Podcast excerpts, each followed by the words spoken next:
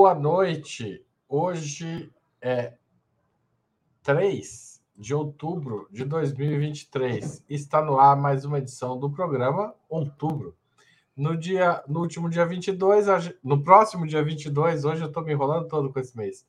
No próximo dia 22, a Argentina vota em primeiro turno para presidente da República. Até o momento, três candidaturas podem chegar ao segundo turno.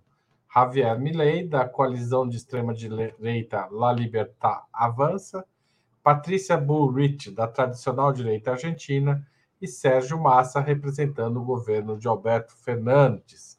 Nesse espectro, Massa, candidato da é, ministro da Economia de Fernandes, é o candidato mais à esquerda, o que não significa que ele seja exatamente de esquerda. Qual o risco de Milley se tornar um Bolsonaro? O que uma eventual eleição dele representaria? Quais as chances de massa num eventual segundo turno com Milley? E Patrícia Burrich, qual, qual o potencial da sua candidatura? Para discutir essas e outras questões relativas ao pleito argentino, Opera Mundi recebe hoje Ana Prestes, cientista social, mestre e doutor em ciência política pela Universidade de Minas Gerais, analista internacional e estudiosa da, da história do ingresso da mulher na política brasileira. Rita Coitinho, dona da cadela que acabou de latir aí. Não? É da Ana? É Foi a da Ana, é a minha, a minha tá caladinha. Olha só, falsa atribuição de autoria aqui do latido. Socióloga e doutora em geografia, autora do livro Entre Duas Américas, Estados Unidos ou América Latina, especialista em assuntos de integração latino-americana. E Adriano Diogo, quatro vezes vereador em São Paulo, duas vezes deputado estadual, presidente da Comissão Estadual da Verdade na Assembleia Legislativa. Obrigado a todos, todos vocês por participarem dessa nossa sessão. E eu passo assim a primeira pergunta da noite. Em pesquisa divulgada no último fim de semana, realizada pelo grupo Atlas Intel, Sérgio Massa aparece pela primeira vez à frente de Milley. Ele tem 30,7% das intenções de voto, contra 27,9% de Milley e 27,7% de Bullrich. Como vocês avaliam esses resultados? Ana Prestes começa.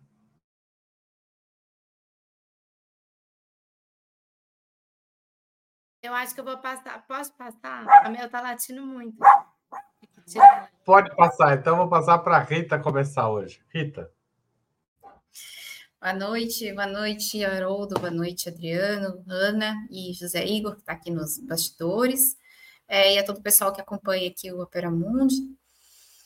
Haroldo, essa, essa é uma questão difícil, né? A gente, a gente acertar é, quem tem chances né, de, de, de vencer as eleições numa eleição que me parece bastante apertada, né? É, o Milley largou na frente e largou na frente contra todas as previsões dos institutos de pesquisa, né? Os institutos de pesquisa, na época das prévias, é, davam ampla é, vantagem para o Massa, né? especialmente no interior, e o Milley saiu na frente né, nas prévias em todas as, as províncias, inclusive no, no, interior, quase todas as províncias. Né? É, agora, é, todas as pesquisas vinham mantendo o Milley na frente, agora a gente tem uma ascensão do Massa com o início da campanha eleitoral. Né? É, Porém, essa vantagem do Massa é uma vantagem apertada, considerando que os votos é, da Patrícia Bullrich é, são é, em torno de 23%, né? Milley tem quase 30%, é, e Massa com 30%. Se a gente for fazer uma somatória crua né, dos votos pelo, pelo peronismo e dos votos contra o peronismo, a gente tem uma larga diferença, uma larga vantagem é, dos votos vamos dizer assim, críticos ao peronismo, seja por quais razões são críticos. Né? Por outro lado, é, com a campanha e com os debates, muitas questões vêm sendo colocadas é, em relevo e que não estavam claras para o eleitorado argentino. Uma questão que eu acho que é muito interessante é a lei argentina que obriga os candidatos a participarem dos debates. Né? O candidato que não participa do debate não pode fazer campanha. E os debates também são organizados pela TV pública e, e, podem ser retransmitidos pelos outros canais. Então, isso obrigou o Milley a ir para o debate, né? Obrigou Patrícia Bullrich a ir para o debate. Então, a gente não teve aquele tipo de atitude que a gente teve no Brasil, por exemplo, quando Bolsonaro deixou de ir a debates lá em 2018, né? E deveria ter ido, não pôde ser confrontado pelo candidato Fernando Haddad, especialmente no segundo turno. Então, isso é muito interessante, o Milley ele, ele foi confrontado pelo Massa de uma maneira bastante qualificada no debate.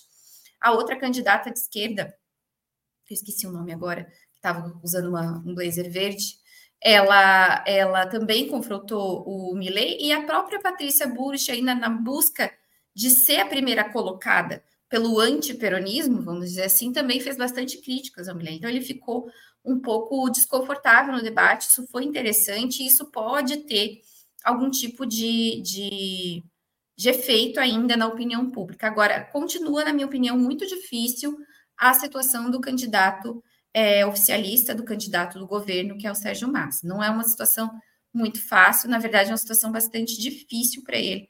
Uma vitória, né? Mas a gente vê que tem aí um movimento de placas tectônicas ao longo. Já deu meu tempo, depois eu comento mais. Obrigado, Rita. É, o, porque, como você bem colocou, o debate, a pesquisa é anterior ao debate, né? Ainda não temos os efeitos do primeiro debate que aconteceu no último final de semana. Adriano Diogo, muito obrigado por participar do nosso debate. Como você está vendo a sucessão presidencial argentina? Estou ah, vendo a iminência de um desastre anunciado, né? Os peronistas fizeram de tudo, de tudo, de tudo para perder essa eleição. Cometeram tantos erros, tantos erros, tantos erros. o próprio Massa reconheceu os erros cometidos pelo governo, né? E primeiro os erros políticos, né? De o primeiro-ministro aceitou todas as imposições do FMI.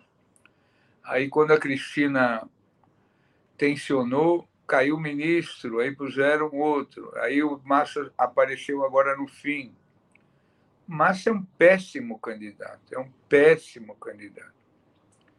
No meu entender, no meu modesto entender, a renovação da esquerda e do peronismo, embora ele não seja peronista, seja um cara católico, teria que vir pelo Grabois. A esperança da esquerda e da juventude era o Grabois se se qualificar para ser o candidato à presidência da República. Ou o ministro de Direitos Humanos, né, que é um neto recuperado, que tinha todas as condições.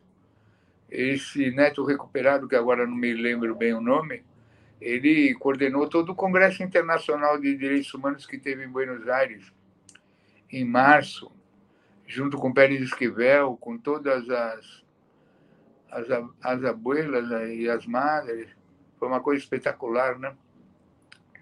Então, eu acho que o. E essa tensão permanente com a Cristina, a Cristina, o filho dela, o Máximo, né? Então, acho que os peronistas cometeram todo. É, isso aí. Todos os erros possíveis e imagináveis, o Grabois. Esse menino fantástico aí, estudioso, e tinha todas as condições para ser a renovação da esquerda, né? uma coisa e ele se relaciona bem com o peronismo, ele consegue conviver com aquela loucura, aquela máquina de corrupção que virou o peronismo. Né? O Massa é o pior candidato. Ele só não é um candidato de, clássico de direita porque ele é apoiado pelos peronistas. Né? Agora, como na lei argentina, ao contrário de nós, o candidato ganha com 40% mais um, 40% mais um, não é 50% mais um. Se tem dois candidatos de direita, para concluir que está terminando o tempo, ultra bem posicionados, o Massa sozinho, o que, que ele vai fazer? Né?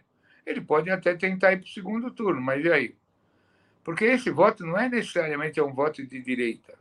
Bom, acabou meu tempo, depois eu explico minha, minha tese. Tinha mais um pouquinho, mas tudo bem, Adriano. Obrigado. Passo a palavra para Ana Bom, agora boa noite para todos. Eu não consegui aquela hora. Boa noite, Haroldo, Rita, é, Adriano e toda a nossa audiência. Hoje eu estou com a voz um pouco falhando, mas vamos lá, vou tentar. Sobre a pesquisa, né, Haroldo? Acho que eu entendi que a pergunta especificamente sobre o que, que a gente avalia dessa pesquisa. Sabe que muitos, é, muitos peronistas com quem eu tenho conversado, é, inclusive agora estou indo amanhã para uma reunião no México, eles vão estar lá também, tenho certeza que todo mundo vai ficar em cima deles perguntando tudo de como está essa eleição. Eles falam que as passo, as primárias é, obrigatórias, em que o Milley saiu muito bem posicionado, obviamente, na frente, não são é, que eles não estão considerando tanto. não sei se é uma mistura também de desejo, de esperança e de tentativa de, né, é, de, de se colocar, de projetar um desempenho melhor, mas eles têm relatado isso. E essas últimas pesquisas, elas podem estar retratando é, algo mais próximo da realidade, no sentido de que eu concordo com tudo que o Adriano falou, a, a Rita também, sobre a, os erros do, do, peronismo e, inclusive, da escolha desse candidato. No entanto, apesar de todos esses erros, o peronismo tem um lugar muito importante na sociedade argentina, né? Há quantas décadas? É, e isso tem um peso forte que à medida que a campanha ela vai é, caminhando, ela vai andando e as pessoas vão conhecendo mais o, esse, o candidato, o Milley, e mesmo por conta dos embates que vão se dando, as, eu, eu entendo que essas placas, como a Rita falou, as placas tectônicas estão se movendo, elas vão se encaixando também em alguns é, lugares comuns, digamos assim. Então, o peronismo ele tem essa, essa força e eu acho que ela começa a aparecer na, na pesquisa com relação ao massa. Nas últimas semanas, algo, eu não sei se foi nessa composição aqui, eu acho que a Rita estava e Serginho, que é quando a gente começou a falar sobre a eleição argentina, eu fiz uma fala muito, muito otimista, até me chamaram de otimistas demais. Mas algo que pode salvar um pouco os peronistas é a pauta dos direitos humanos e da democracia. E isso, nas últimas semanas, tem sido reforçado. A gente teve uma grande mobilização de mulheres, nós temos tido várias mobilizações. Se algo pode salvar, é essa agenda, é essa pauta, né? Porque isso interessa ao massa. E aos poucos isso vai ficando também dentro da disputa. Então, eu considero assim essa pesquisa última aí. Tá certo. Obrigado, Ana. Passo a segunda pergunta. Javier Milei, o, o ultradireitista argentino, tem um piso elevado e um teto baixo, dizem os analistas. Ou seja, ele provavelmente se mantém ao redor aí de um terço do eleitorado, mas dificilmente ganharia eleição no segundo turno, segundo esses mesmos analistas. Mas esse não era o mesmo que se dizia sobre Jair Bolsonaro no Brasil? Em 2018, há risco de uma campanha nas redes sociais acabar na última hora, esvaziando a, a tradicional direita argentina e levando Milley à vitória no primeiro turno, ultrapassando ou os 45%, que determina né, que a daí tanto faz quanto ter o segundo colocado, ou mais de 40% com uma distância de mais de 10 pontos sobre o segundo. É, esse risco existe ou a gente está trabalhando com pânico moral também? Adriano Diogo. Não, o, os peronistas e mesmo a Bullet não tem rede social. Quem tem trabalho de rede social, me lê. É impressionante o número de seguidores da audiência do Milley nas redes sociais.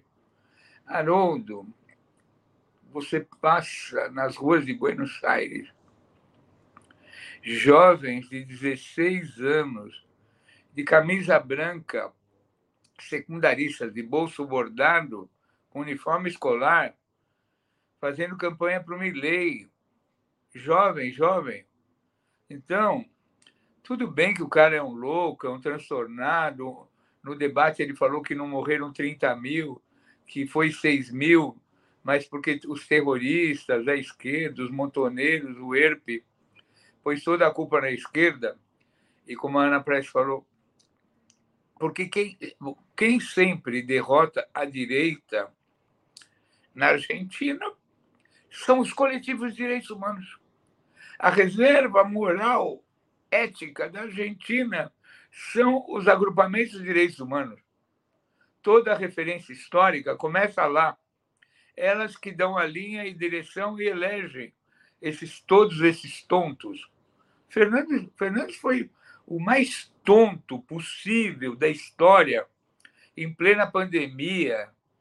Em plena pandemia, companheiros. Ele fez uma cerimônia particular com a nova companheira dele, do bebê, fez uma, uma coisa privada, ridícula, rompendo todas as regras sanitárias do, do, do confinamento, tal, que o povo argentino estava submetido. Foi um escândalo, uma vergonha e ainda fez um, uma outra. O ministro da Saúde convidou um grupo de pessoas intelectuais, até Horácio Verbitsky, para furar a fila da vacinação, para ter uma. E eles tinham uma carência enorme de vacinas, falta de dinheiro, tiveram que comprar vacina russa. Né? Então, eles cometeram todos os erros possíveis e imagináveis, mas o maior erro foi submeter a dívida que o Macri contraiu nos primeiros dias, o ministro da, o ministro da Economia era quase um, um serviçal do FMI. É, e isso foi tendo consequências de desagregação política e um rompimento com a Cristina. Né? Talvez um dia nós vamos ter que. E a Cristina sempre muito perseguida, tal, impedida de ser a candidata, porque a única candidata que salvaria a democracia argentina e impedir seria se a Cristina pudesse ser a candidata. Ela que dialoga com as madres, com as abuelas. O, o concluiu. Bom, então eu acho muito difícil a situação da Argentina. Tomara que alguma coisa aconteça. Rita, o Milley pode surpreender negativamente a democracia argentina? Pode, pode surpreender negativamente a democracia argentina. Agora, eu não, não acredito que o Milley seja um. Tem a questão da vice do Milley, né? Que a, a Ana bem pontuou no último programa que a gente comentou sobre a Argentina. Vitória Villarruela é uma, uma pessoa vinculada aos militares, né? Ela é uma advogada vinculada às causas dos, dos torturadores que foram processados e presos inclusive parentes delas, né, dela, um tio, né, e o próprio pai sofreu um processo, o pai acho que foi absolvido, mas ela tem um tio é, que está preso, né, ela é vinculada aos lobbies de armas, ela é vinculada a uma série de, de articulações internas da Argentina que tem muitas vinculações com a ditadura e com as violações de direitos humanos é, do passado. O peronismo tem explorado isso na campanha, e eu acho que isso pode ter sido um dos fatores é, que levou ao crescimento do Massa nas últimas semanas antes do debate. No debate, o Milley também trocou os pés pelas mãos ali, foi franco demais no seu, no seu negacionismo é, da ditadura, que é uma ferida aberta, né? E o povo argentino, de fato, discute a ditadura até hoje, há marchas no aniversário da ditadura, né? Ainda existe uma mobilização da sociedade em relação a isso, embora isso seja mais presente nas pessoas de mais de 40 anos de idade, né? As pessoas mais jovens, é, tirando aqueles que são mais politizados, não, não vivem mais tanto esse contexto. Não à toa, o voto do Milley é um voto que tem todas as camadas, em todas as idades, mas um voto muito juvenil também, né? Não só, fundamentalmente, pela sua inserção nos meios de comunicação de mídia, mas também por essa questão desse negacionismo que hoje que não, não choca essa pessoa, esse eleitorado mais jovem. É, não acredito que seja um candidato com, pelo menos por agora, com que vá se eleger com ameaças à democracia, fechar Congresso, enfim, embora no debate ele tenha soltado algumas questões, tipo assim, se eu fico 15 anos, nós vamos ser primeiro mundo, se eu fico 35 anos, nós vamos ser a Dinamarca. É, falou da casta política, porque para ele a casta política é todo mundo que é político, portanto, existe todo mundo que é vinculado aos partidos, todo mundo que é vinculado a uma história da política é ruim para o povo argentino. Então, esse discurso, ele ele ele está dentro do discurso do Milley, é com esse discurso que ele decola, porque há um cansaço do povo argentino com os, os partidos que governaram a Argentina até aqui, pelos seus próprios erros, como o Adriano bem colocou. É, então, ele explora isso e faz propostas que são absurdas, né? E agora o peronismo tem feito o seguinte: tem chamado a atenção dos argentinos para o antinacionalismo dessas propostas. Isso talvez funcione, né? Então pode ser que, enfim, não sei como é que a coisa vai andar, mas de fato é um candidato que não tem compromisso, e isso está explícito no que ele fala, com os, as instituições argentinas construídas nos últimos 40 anos. Ele despreza essas instituições. Então, essa falta de compromisso pode sim, em algum momento, se tornar uma ameaça à continuidade da democracia na Argentina, mas isso é uma, uma história que acho que a gente ainda vai precisar assistir para poder entender exatamente de que maneira. Ana, é, as redes sociais, como você acha que elas vão as redes sociais no dia 21 e 22 de outubro, elas podem trazer surpresas desagradáveis? Podem, podem muito. É isso que o Adriano falou, é verdade. É, o, o modus operandi é, Cambridge Analytica, Steve Bannon, é, que foi usado aqui com a, o clã Bolsonaro, foi usado recentemente na na, no plebiscito de saída da Constituinte chilena, ele está na mão do, do, do, pessoal do Milley. Eu estava dando uma olhada, não sei se vocês viram, depois do debate, porque o, o, o debate não foi tão bom para o Milley. Mas eles fizeram uma maquininha de fazer vídeos, assim, como o Milley só lacrando. Milley responde não sei o quê, Milley dá aula, Milley enquadra, eles fizeram vários pequenos vídeos, massificaram isso. Aí você encontra no YouTube, está no Twitter e tal. Então, eles têm essa máquina, ela, essa máquina está operando. E ela não é novidade para nós, na América Latina. É, vide o que, o que quase aconteceu na Colômbia. Né? Vocês lembram que ele era rolando, né? Tiraram o cara do nada na Colômbia é, e aí o cara só era TikTok, era tudo ele, TikTok, Instagram. Quase que ele impede a vitória do Gustavo Petro. No Brasil, a gente viveu isso com Bolsonaro em 2018 e não foi fácil derrotar em 2022. É, na, no Chile, passaram um rolo compressor na Constituinte, na, no novo texto constitucional, com uma vitória de 60% de rechaço é, e tudo com a maquininha de, é, de massificação. É, não sei o grau de uso de fake news. Não sei como é que está o grau de uso de fake news, porque tanto aqui no Brasil como no Chile foi muito forte né, o uso das fake news. Mas o método operacional e de massificação e de capacidade de engajamento pode sim gerar é, uma vitória do Massa no. Massa não. Quem dera o Massa. Mas o Milley no, já no primeiro turno. Esse é o grande risco né, da, dessa eleição. Obrigado, Ana. Ana poupando tempo para. Aguardando para o futuro. é, o, o, o, o Brasil e o presidente Lula em particular tem bastante prestígio na Argentina. Como é que isso está sendo usado pela direita e pela esquerda, as relações com o Brasil e também com a China, que também o Milley está prometendo, de certa forma, mudar totalmente as alianças que, é, que foram feitas nos últimos anos. Talvez alguns dos maiores acertos do Alberto Fernandes na área da política internacional. Vou começar, não sei se a Rita concorda comigo, mas eu vou começar com ela de novo, porque eu me bananei todo naquela troca de latidos, mas agora vai voltar ao, ao previsto inicialmente. Rita, a palavra é sua. Então, a questão das relações com o Brasil e a questão das relações internacionais, eu não, eu tenho visto que ela tem sido menos explorada nessa campanha do que em outras. O que está se explorando mais é a questão do Banco Central, a questão da, do dólar, né?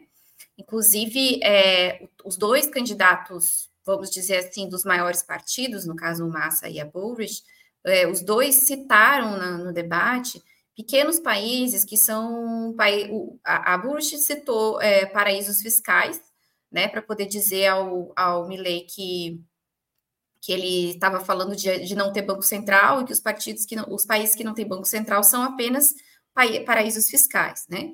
E o Massa citou os países que usam dólar, né, como que se dolarizaram e o desastre da economia desses países, falou de El Salvador, falou do Equador, né, falou de um de agora não lembro, mas falou de um terceiro país também, né, que dolarizaram sua economia para mostrar o desastre. Então, tem se tratado mais de política internacional relacionada a essa questão do dólar. O Massa, inclusive, falou no debate, é, sugeriu que o, que o Milley não só queria dolarizar, como queria botar uma bandeira estrangeira nas Malvinas, né? Ele tem fazido esse, feito esse apelo é, para um certo nacionalismo argentino. É, agora, nos programas né, do, dos candidatos, quem trata do Brasil, quem trata da questão do Mercosul e da, do crescimento dos, dos, dos, das trocas regionais é basicamente o candidato peronista. Né?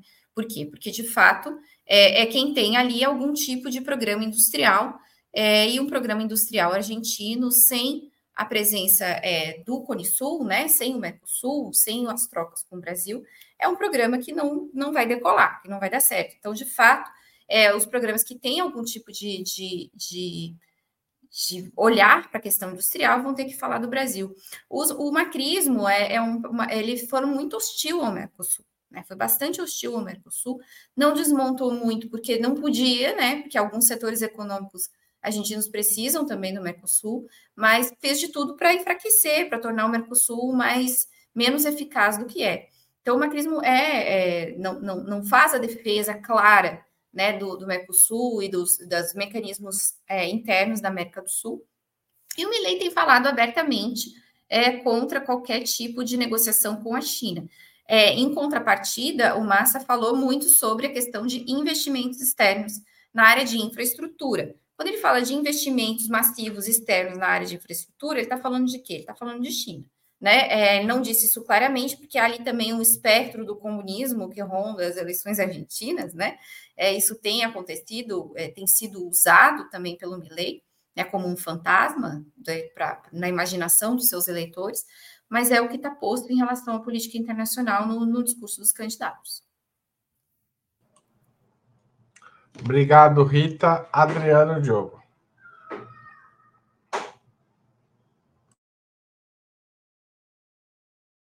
Fiz uma provocação que o Lula é muito popular na Argentina. No começo do governo, estava uma briga tão grande entre o Alberto Fernandes e a Cristina que o Lula foi lá fazer um socorro na briga. Né? Começou pelo reconhecimento do Campo de Maio como um lugar de tortura, tal. O Lula participou. As primeiras as, lá no palácio, depois o Lula saiu do palácio, veio para a praça, mobilizou quase um milhão de pessoas. Foi uma coisa extraordinária a primeira participação do Lula, né? Depois que ele saiu da prisão, o povo todo emocionado e tal. Mas também começaram, a, em que pese todo esse empenho do Lula em tentar trazer a Argentina para os BRICS e o, o Fernandes vir para o Brasil despachar. O grande problema foi o Vaca Muerta, quando aquele enorme gasoduto, que era importantíssimo para eles, que tivesse alguma ajuda, algum financiamento do BNDES, houve umas caças, caças bruxas tão grandes, o próprio Haddad se posicionou contra tal, que aquilo dificultou muito. Então, essa, essa lua de mel foi se desgastando, em que pese o Lula tinha um empenho pessoal para tentar resolver. Eles, então, eu acho que nós aqui, os brasileiros, nós poderíamos ter contribuído mais com muitas formas de coisas que eles precisavam. A diplomacia ficou só nas declarações e tal, e não foram suficientes, não foram suficientes, né? E o FMI escorchou até o último momento a economia e foram aqueles, aqueles de ministros da economia. Eu, eu tenho recebido notícias que o pessoal mais consciente, realmente nas universidades, está, está fazendo um esforço concentrado nas últimas horas para impedir que é, o desastre aconteça. Agora, é muito difícil, Massa não tem identidade nenhuma com a questão dos direitos humanos na Argentina. Precisa ficar bem claro, ele é o pior dos mercenários. Essa última jogada que ele tirou o IVA para tentar melhorar a situação, é, é, essas, essas coisas muito é, periféricas, muito superficiais, que é, é, tem muito desse negócio de, de esses pequenos incentivos, né? Para ver se melhora, para ver se melhora, e não melhora nunca. E, bom, enfim. Eu, até o Massa falou isso na, no debate para Bullish, né? Você cortou todos os direitos dos aposentados. Eu tenho muito pessimismo, tenho muito pessimismo. Acho que houve tantos erros. Sabe aquele voto de, para concluir mesmo, aquele voto de vingança que o povo vai para votar contra, sem saber as consequências, lógico, as consequências que advirão serão terríveis, terríveis, como foi na época do Macri, né? Obrigado, Adriano. Passo a palavra para Ana Prestes. É, realmente, essas medidas que o Adriano está falando aí, que são medidas muito eleitoreiras, aí de, de, elas demonstram um desespero assim é, muito complicado, né? É, você sair dando bônus, sair dando bônus de tudo, sair tirando tributos. Mas lá eles estão tentando todas as fichas e acaba que é, você está com a caneta na mão, você acaba utilizando né, dessas fichas. É algo que a gente criticou muito aqui na eleição passada, feito pelo governo Bolsonaro, né, que saiu dando consignado para todo mundo, vale gás, vale não sei o quê. É, enfim, então é complicado. Agora, voltando à pergunta inicial sobre é, como o Brasil é visto, a China, a China é vista de uma forma péssima, eu acho que existe um racismo, um preconceito, uma xenofobia com relação à China, que é geral na América Latina, na América do Sul e na Argentina é muito. E o, e o Milley está jogando muito com isso, com preconceito com relação à China. Tanto é que no debate ele fala: em tantos anos vamos virar a França, e não sei quantos vamos virar a Alemanha, e depois não sei quantos a gente vai virar os Estados Unidos. Está falando para é, a população argentina que tem historicamente essas diferenças, né? Na Europa, é, na Espanha, França, é, quais são as referências de países bem é, sucedidos. É, então, infelizmente, essa, é a, essa é a característica, né? essa é a história, é, e aqui mesmo no, no, Brasil a gente tem acompanhado uma, uma certa.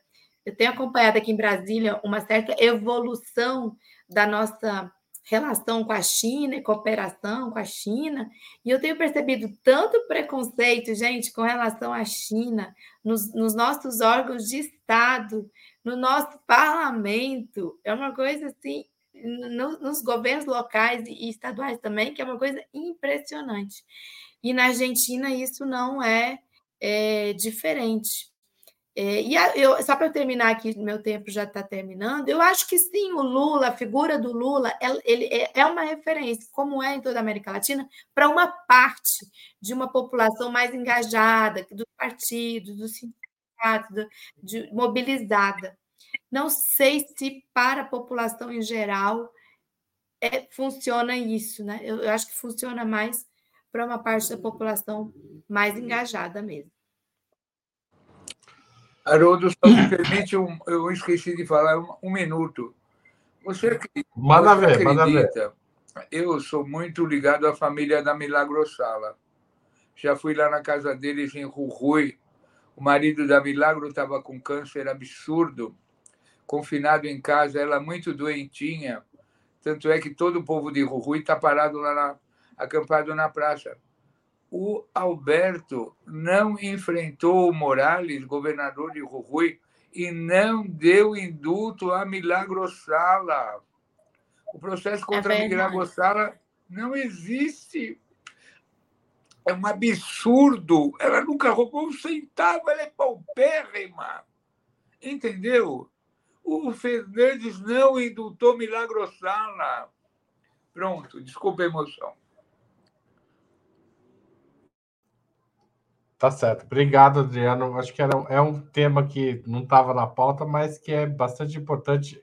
Se o programa tivesse mais tempo, eu teria incluído na pauta. E é bom que você tenha lembrado dele. É, eu vou fazer um pequeno intervalo para lembrar a todos e todas que nós dependemos da contribuição de vocês para manter e ampliar o jornalismo de Ópera Mundi. Então, se você ainda não é assinante ou membro pagante do nosso canal, faça isso agora. operamundi.com.br barra apoio. Lá tem várias faixas para você escolher qual cabe melhor no seu bolso. Você também pode se tornar membro pagante do nosso canal no YouTube e mandar um super chat ou um super sticker agora mesmo. Aliás, quem mandar pergunta para o super chat, estando dentro da pauta e havendo tempo, a pergunta será feita aos nossos convidados e convidadas. Outra forma de apoiar a gente, se você estiver assistindo um programa gravado, você pode mandar um valeu demais ou ainda um Pix a qualquer hora do dia ou da noite. apoia.operamundi.com.br. A mais eficaz de todas as armas contra as fake news que a direita espalha em todo o continente é o jornalismo de qualidade. Só o jornalismo de qualidade coloca a verdade acima de tudo e esse jornalismo a gente busca oferecer todos os dias. Então, é, dá trabalho, custa caro e a gente precisa do apoio de vocês, tá certo? Obrigado e vamos adiante. Durante muito tempo, o governismo teve dois candidatos à presidência, Fernandes e Kirchner. Como eleitores de massa, como eles ajudam na campanha neste momento? Qual que é o papel de Cristina e de Fernandes na campanha do Massa? Começo com o Adriano. Bom, a briga entre o Massa, a briga entre a Cristina e o Alberto chegou ao tal ponto que a diplomacia brasileira fez uma escolha de Sofia. O grande, quem orienta a, a política internacional de Itamaraty na Argentina é o embaixador Celso Amorim. Celso Amorim, se Fernandes fosse irmão dele, talvez ele não fosse tão solidário a Fernandes. A Murim não pode nem ouvir falar na Cristina. Tinha aquela convivência no começo do governo, aí houve uma ruptura total. Toda vez que o Lula ia, só podia se relacionar com o Fernandes. Eu acho que foi um erro brutal da diplomacia brasileira optar por Fernandes e marginalizar Cristina. Primeira coisa. Segunda coisa, acho que uh, nós tínhamos condição de contribuir de forma maior. Imagina, Milley deu uma declaração contra o Papa. Toda a Igreja Católica se levantou, não é à toa que o Grabois tem tanto prestígio. E é, acredito ainda que a gente podia até fazer algumas ações para tentar salvar essa o, a, a, esquerda, os intelectuais, por mais horror que tenham ao massa, estão tentando salvar a democracia argentina nas universidades e até no, no, meio do peronismo, esse peronismo confuso, cheio de núcleos de corrupção terríveis, o peronismo tenta se movimentar, né? Agora, eu acho que já passou da hora, passou da hora. E isso vai ter consequências terríveis para o povo argentino. Porque o povo argentino não tem nada que ver com esse peronismo decadente, corrompido, né? porque teve aquela eu não, não, não vou fazer tantas comparações. Eu considero Massa tão ruim quanto Menem. Tão ruim quanto Menem. Tão decadente quanto Menem. Ele não tem prestígio nenhum em nenhum setor da sociedade argentina. Nenhum setor. É. Ué, vamos ver o que vai dar. Eu acho que o quadro é dramático. Nós também nos acovardamos. Tinha todo o movimento de direitos humanos para Lula ir ver Milagrosala. Teve o Congresso Internacional de Direitos Humanos com 30 mil pessoas em Buenos Aires, na ESMA, e a delegação brasileira foi assistir o jogo do Messi, no Monumental de Núñez. Ficou cinco horas lá a delegação brasileira de direitos humanos. Os brasileiros não tinham uma credencial para participar dos maiores debates, embora fôssemos uma delegação super qualificada de 480 pessoas. Uma vergonha a participação do Brasil no Congresso Internacional de Direitos Humanos. Obrigado, Adriano. Passo a palavra para Ana Prestes. Um, um dos motivos por porque a Argentina está vivendo este momento é a briga do Fernandes com a Cristina, né? Essa briga que teve direito a cartas melodramáticas, toda a confusão. Então, esse é um dos motivos.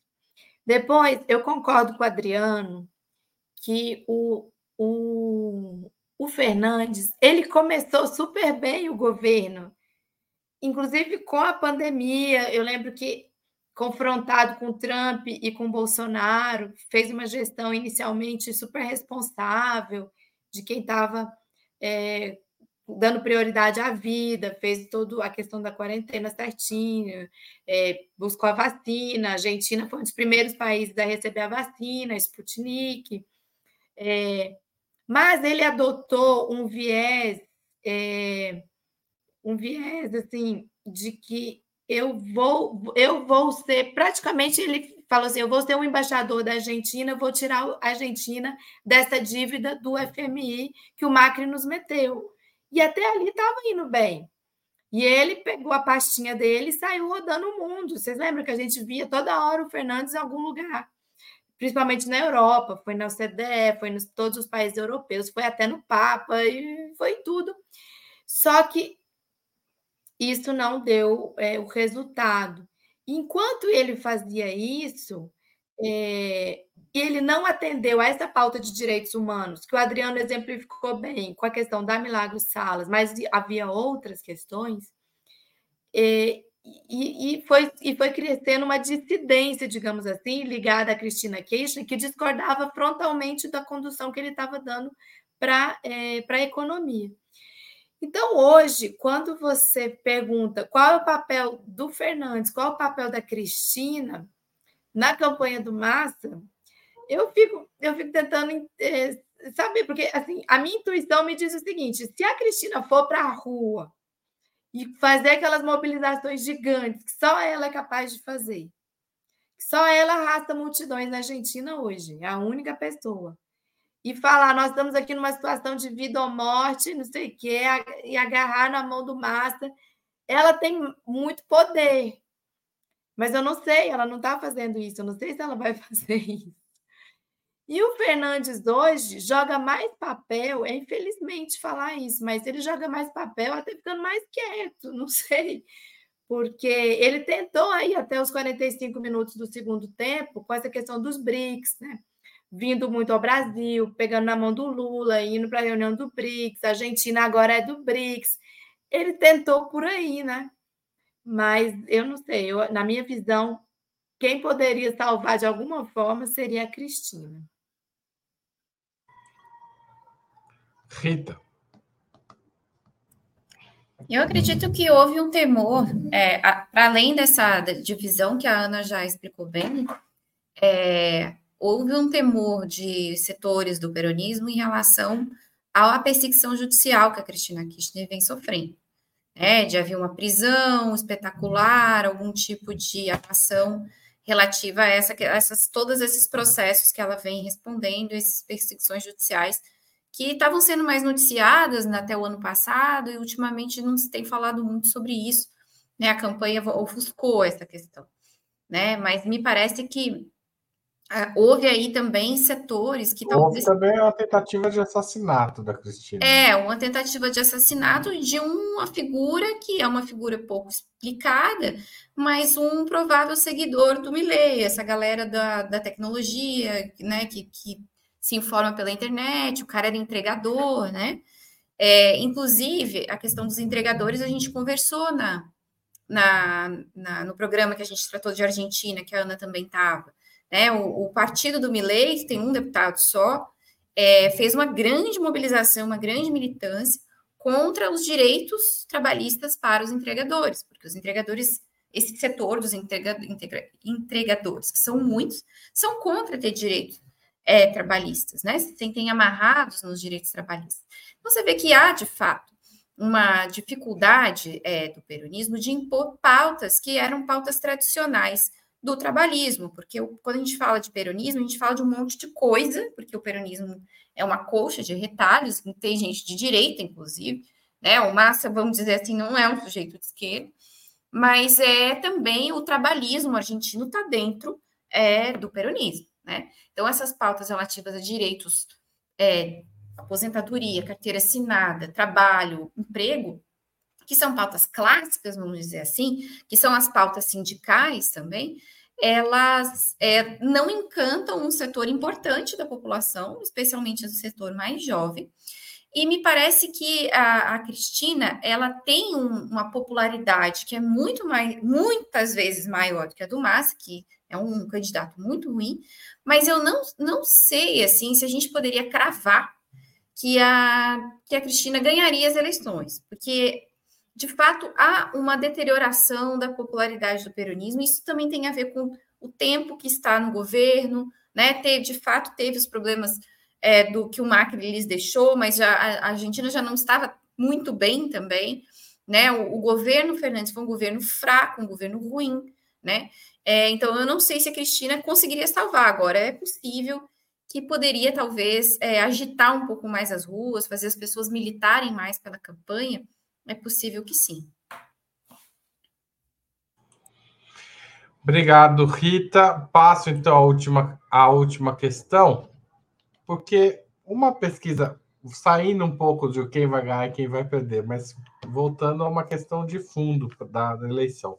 Uma pesquisa recente, é, está comentada no Jornal Página 12, inclusive, é, para quem quiser acompanhar a eleição argentina, uma, um ótimo veículo, afirma que aproximadamente 60% dos argentinos são a favor da estatização do lítio, que é um mineral fundamental para a produção de baterias elétricas, é a favor de manter Aerolíneas Argentinas como empresa pública, 60% também querem mais impostos para os ricos e defendem os planos sociais a favor dos mais necessitados. Além disso, uma grande maioria apoia a reforma agrária e urbana e a reestatização das empresas de energia. Com tanta gente defendendo essa pauta, por que não aparece nenhum candidato para com essa plataforma? Ana, é, não, é, Ana, começa você dessa vez. Olha, que eu saiba, só o Juan Grabois que estava ah, de peito aberto defendendo a nacionalização do lítio, que era o o pré-candidato dos peronistas, né? Que, que foi derrotado pelo Massa. É, não vi uhum. nenhum outro candidato é, tocando nessa questão do lítio. É bom a gente lembrar que, é, se eu não estou enganada, o, o, a Argentina ela, ela, ela tem 20% do lítio de todo o planeta, né? É, é, um, é um setor estratégico hoje, cada vez mais, com relação a essa questão das baterias, né, dos carros elétricos, da transição energética e tudo mais. E, e esse é um debate forte também hoje na, no Chile e na Bolívia, né? Na Bolívia eles têm nacionalizado e no Chile não tem, né? Também, muito parecida com como é com a gestão é, pela, pela Argentina.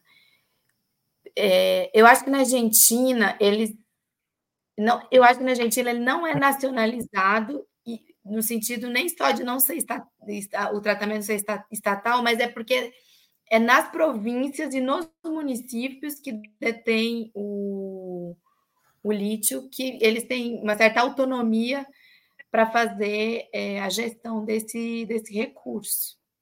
É um debate bastante complexo, tem muitos interesses econômicos em jogo, né? Só para a gente lembrar algo que a gente comentou aqui bastante também no Ópera, aquela vinda do Olaf Scholz aqui na América do Sul, uma das pautas principais dele na Argentina, no Chile, e acho que também até no Brasil, questão do lítio. E é, e é interessante, porque nem, eu não vi nenhum candidato falando sobre isso. Não vi nada sobre isso. Não sei se o Adriano e a Rita têm mais informações do que eu é, sobre, sobre a questão do lítio. A única pessoa que eu, único que eu lembro, porque eu acompanhei um pouco a pré-campanha, foi o Juan Grabois, que falava bastante sobre isso. Obrigado, Ana. Adriano, por que, que não surge um candidato com uma. Pode falar, não precisa nem falar da Argentina em particular, pode falar da América Latina como um todo. Por que não surge um candidato com uma pauta tão, é, digamos, abertamente contestadora na economia? Você diz pelo campo popular ou pelo campo do conservadorismo? Não, com essa pauta tem que ser do campo popular, né? Porque pelo ah, menos bom. é quem subterraneamente defende, é. pelo menos, essa Haroldo, pauta. Haroldo, tá, tá, vamos, tá no, vamos deixar de ser Pela direita, podia surgir um novo Peron, mas que talvez a gente esteja Seria otimismo demais, né? Pensar nisso. Na atual conjuntura. Atribuir o atentado a Cristina às redes sociais, o atentado a Cristina foi cientificamente planejado. O governo da República, o Alberto Fernandes, não se pronunciou, não avocou para o Ministério da Justiça a investigação, deixou numa mão de uma promotora que sequer requereu é. celulares. O, o, o atentado da Cristina estava solto nas redes sociais, solto nos grupos de WhatsApp. Alberto Fernandes não mexeu uma palha. A Cristina, na outra eleição, reconheceu o risco dela ser condenada, abriu mão para Alberto Fernandes. Agora ela fez todas. A Ana Prestes falou com muita propriedade se a Cristina chama uma. Ano, na outra eleição do Fernandes, ela fez um comício em La Plata e fez um em Mar del Plata. Em Mar del Plata, segundo eu estava em La Plata, não consegui ir para Mar del Plata, ela pôs 500 mil mulheres em Mar del Plata, a 400 quilômetros de Buenos Aires. Por quê? A gente fala do peronismo como se fosse uma linha do tempo. O peronismo kirchnerista é completamente diferente do resto do peronismo. Se a gente for fazer a linha do peronismo, peronismo passou por Evita, mas passou por Isabelita. O, lançamento do filme em 1985, do Ocampo, que foi concorrido ao Oscar e tal, foi a maior campanha antiperonista e anticristinista que houve na Argentina. As salas estavam lotadas com a juventude e o campo atacando a Cristina, atacando os peronistas de esquerda, porque não, que não foram para a conciliação, que foram para o pau, não sei o que, não sei o que lá, que quem fez o processo de investigação foram os juízes, foram os promotores. As, você viu na cena que eles mandam as, as madres e as abuelas calarem a boca na cena do tribunal como se elas fossem marionetes, que elas não tinham função nenhuma.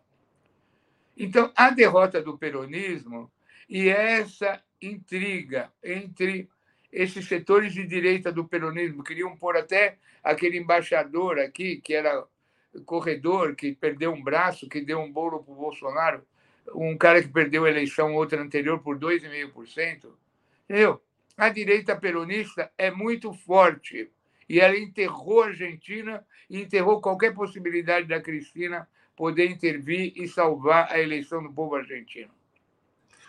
Ô Adriano, como você voltou para a pergunta anterior, eu vou te dar um minuto para a questão atual.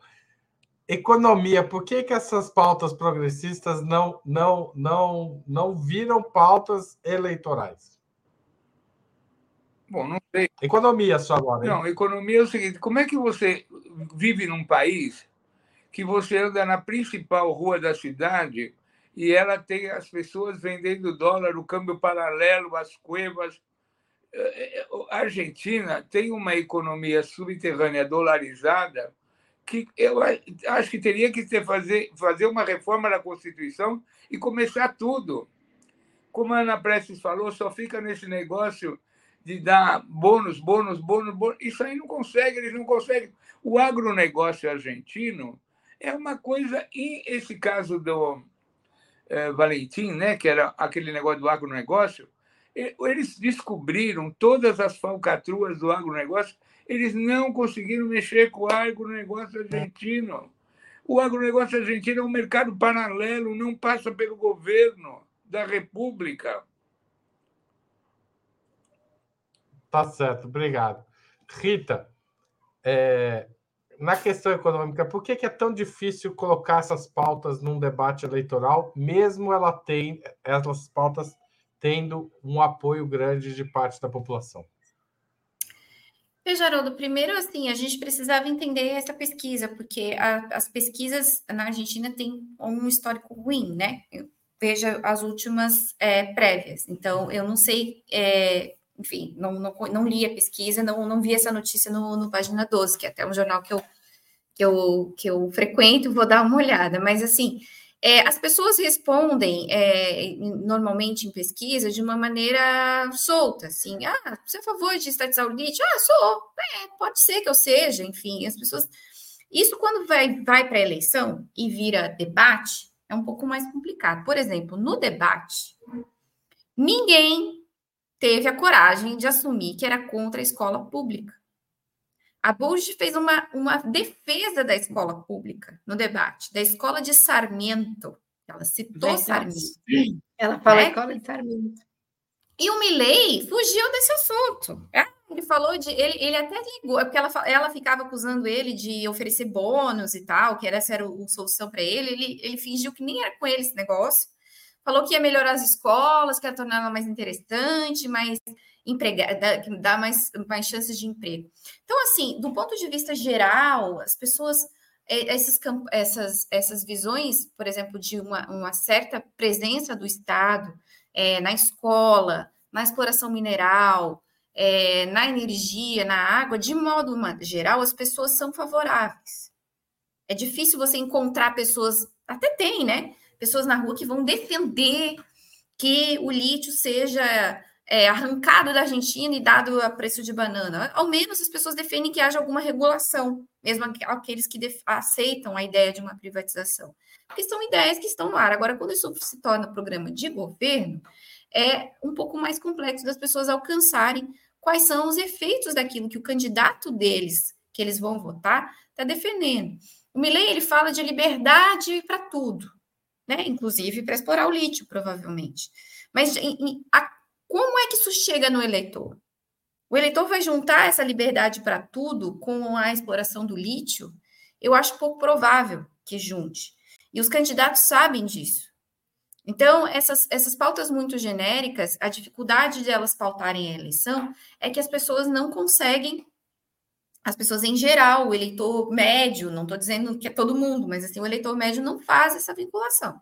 Agora, de fato, se o peronismo pegasse esse, essa pauta e encostasse o Mileia Bush na parede, né, o que vocês vão fazer com o lítio, o que vocês vão fazer com isso, com aquilo, pode ser que isso é, tivesse algum tipo de resultado, uma vez que eles estão apelando para a questão do nacionalismo na campanha. O, o, o, o Massa falou várias vezes no debate, seja nacionalista, né, para dizer que ser pela dolarização, ser contra o Banco Central, era, ser, era entregar a Argentina para os estrangeiros. Então, pode ser que isso entre. Mas é, é eles não se apegam a essa pauta, porque essa pauta ela, ela implica também muitos compromissos. Muitos compromissos. O compromisso de fazer a exploração é, soberana do lítio, ela implica uma série de, de compromissos econômicos que não sei se o Massa está é, disposto a fazer, se faria também, né? Então, talvez por isso isso não entre. Mas eu acho que também por, por cálculo político, porque essas questões elas são tão distantes que elas não, não ganham o voto imediato, aquele cara que está em dúvida. Me parece que tem não a é ver é fácil aproximá-las, né, do... Hum? Não é fácil aproximá-las, né? Do não é fácil aproximar, é, exatamente.